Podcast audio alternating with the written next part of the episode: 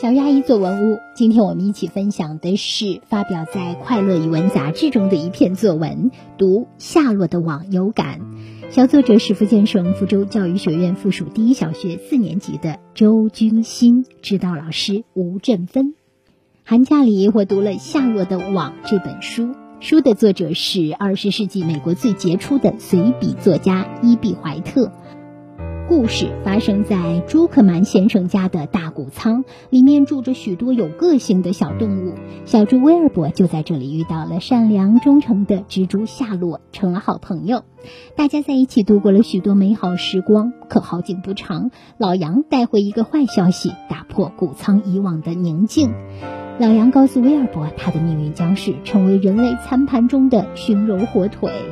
就在威尔伯几乎绝望时，夏洛对威尔伯说：“我救你。”夏洛为了威尔伯四次织网付出生命的代价。夏洛的坚持不懈与对朋友的忠诚让我十分敬佩。其实，在我们身边也有许多像夏洛一样的人，默默支持和爱着我们。夏洛的网不仅是一张蜘蛛网，还是友情之网、信任之网。好的，以上就是周军新同学发表在《快乐语文》杂志中的作文。接下来，我们有请方正元老师点评。《夏洛的网》是风靡全球的儿童读物之一，其中出人意料的描写角度。别出心裁的故事构思，都能在一定程度上激发孩子们的想象力，激发孩子们对阅读的热情。君心这篇文章就夏洛的网写下了一篇标准的读后感。读后感的必备要素是读和感，读要认真的读才会有感悟，所以在文章第二段。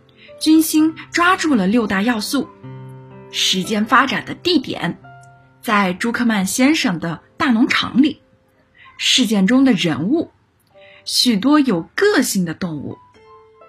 按照起因、经过、结果模式梳理出了夏洛的网的主要的故事情节：蜘蛛夏洛织网救下小猪威尔伯。